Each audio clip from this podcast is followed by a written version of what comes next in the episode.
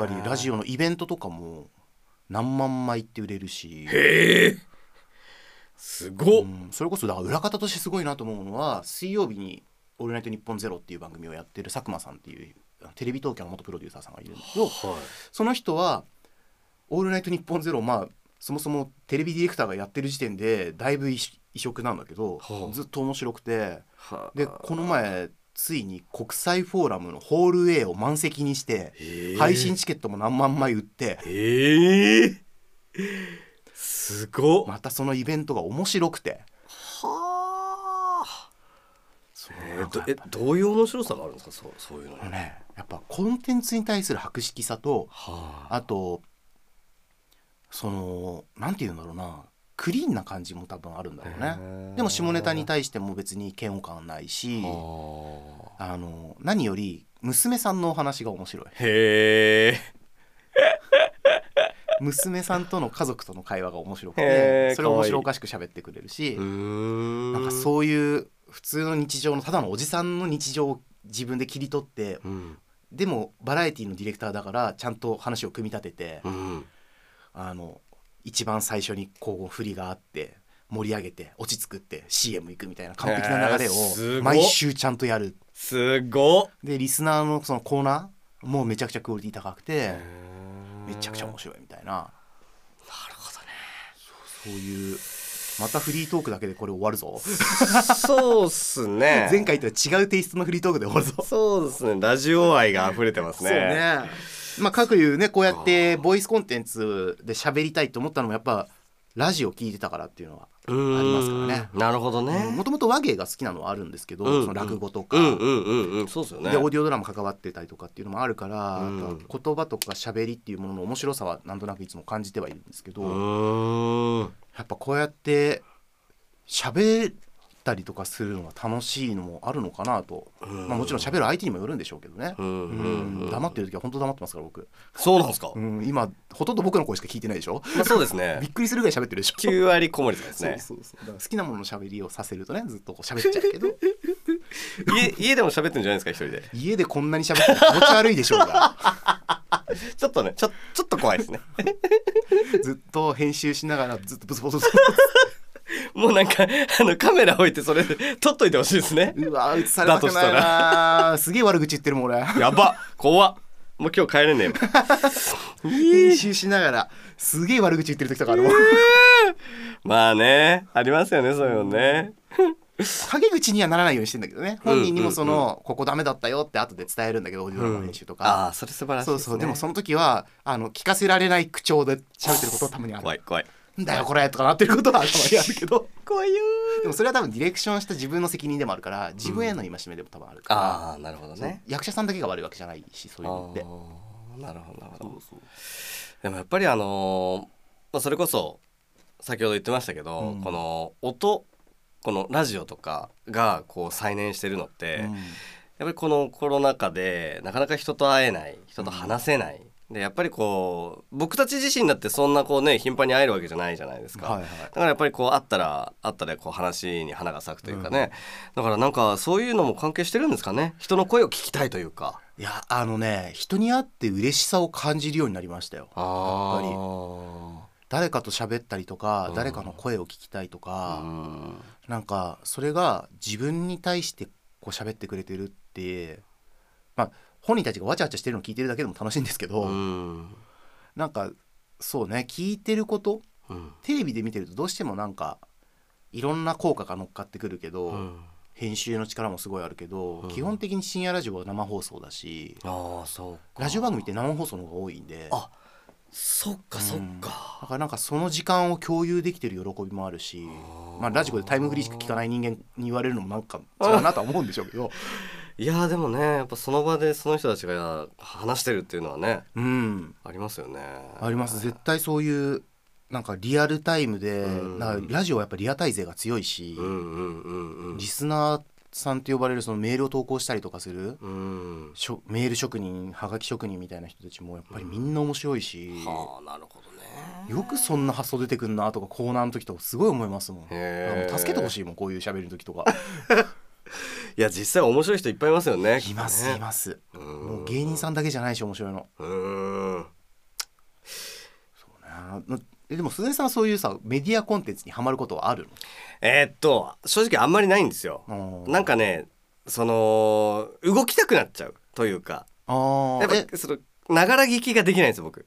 あーはいはいはい。聞いたらもう聞きっぱなしになっちゃうというか、うん。だからあのーでなっちゃうから例えば1時間のね何か音声作品とかラジオを聞くってなると1時間ここに待機していないといけなくなっちゃうって考えた時になかなかねハードルが高いんですよ僕。そういう発想なのね。そう。ああそれ確かにしんどいわ。そう。なんか例えばでもあの家事とかね、はいはい。掃除とかしながらとかは聞きたいなと思うんですけどあなかなかねっていう意味ではあんまりただあの最近その自分個人でラジオトークっていうアプリがあうんやってますね。えーただただもうほほぼこういう感じですよ、うん。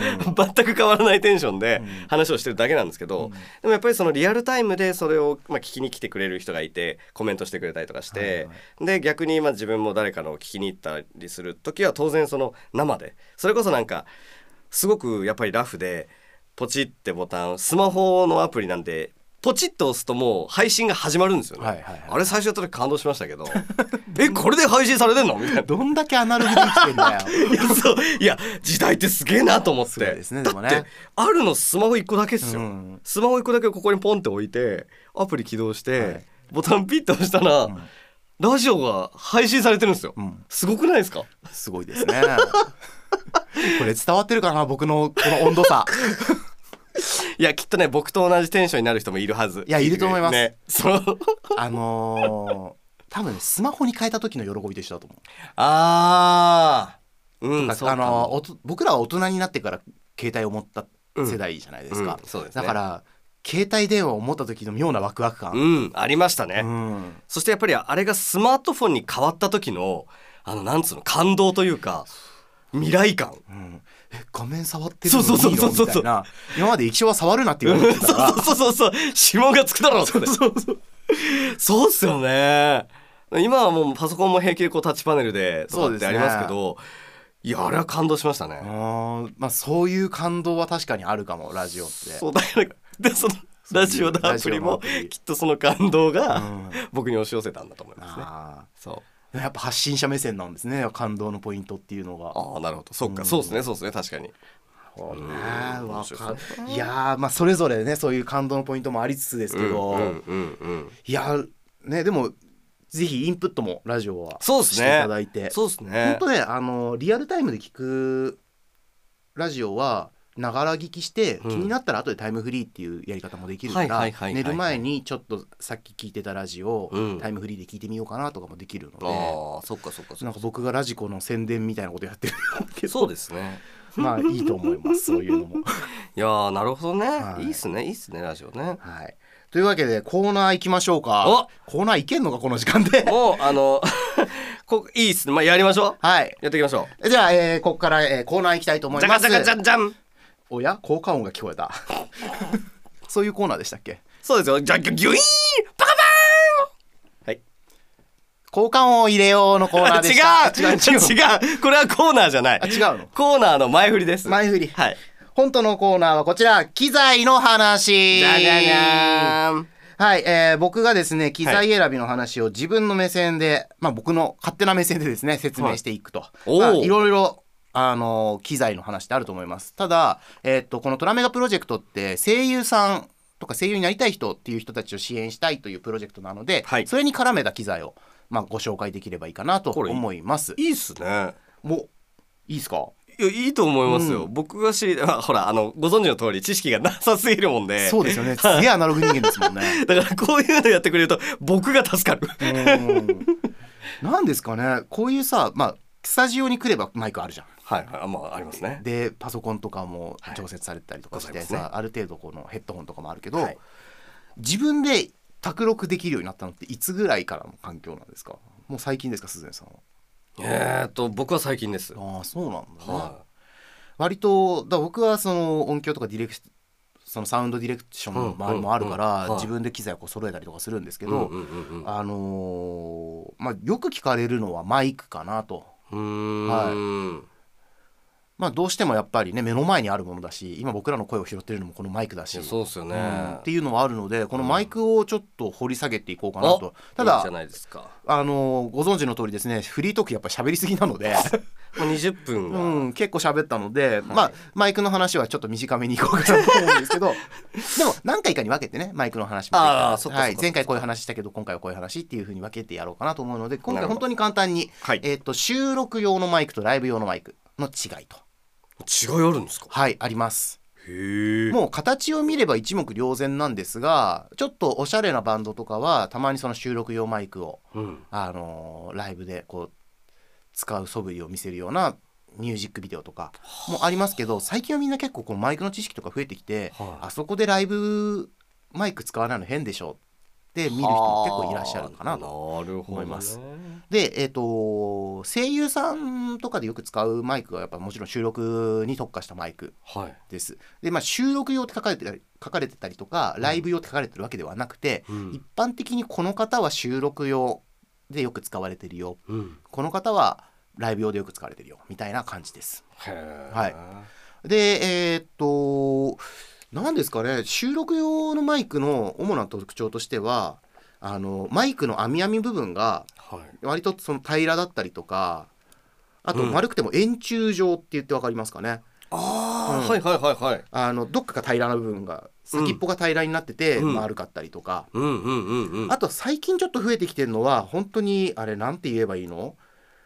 なんか丸いマイクはとかもあったりするんですけどい、はまあ、声優のお仕事で例えば卓録をする時に考えた方がいいのはいかに周りの音を拾わずに自分の声だけをきれいに拾ってくれるか。いああなるほどでそれって実は呼び方わかんなくてもあのー周波数帯域っていうものを拾うなんか変な桃みたいな形をしてるうんろなんかなんていうんですか図があるんですけど、はいその図を見ればなんとなく分かったりするんですよ。へえで今桃みたいな形って言いましたけど桃に桃を逆さまにしたようなやつにまあハートっぽくも見えるからハートって言ったら分かりやすいかな。はうん、になんかピョッとこのへこんでるところに一本膨らみができてるようなマークがあったりとか、あはい。あとはえーっと本当にあれなん何型っていうんだろうロケットみたいななんかヒュンっていうまっすぐな。ヒュンっていうまっすぐな、はい。あのロゴだったりとかなんかそういうので、要は尖ってたり膨らんでたりするところはあの音を拾う場所ですよ。マイクを中心に考えた時に音を拾う場所ですよ。うんでへこんでるところがの、えーっと尖った内側はい。のところがマイクの中心だと考えたらその丸くなってる方に向かって喋れば声が入ります。へこんでる方から入れると声が遠く聞こえます。へっていうえ標識なんですよ。へえまあ、これをなんかなんとかカーディオイドとかっていう言葉に説明を置き換えられるんですけど、はいなんかその収録のマイクの時とかライブのマイクの時とかちょっとそのカーディオイドっていうものを見てみるとはあ。のマイクってこういう特性があるんだなってちょっと理解できる。いへえ面白。はい、でライブ用とライブ用でも同じようなまあ形のものが多くてはでライブ用は手で持てるマイクがほとんどです。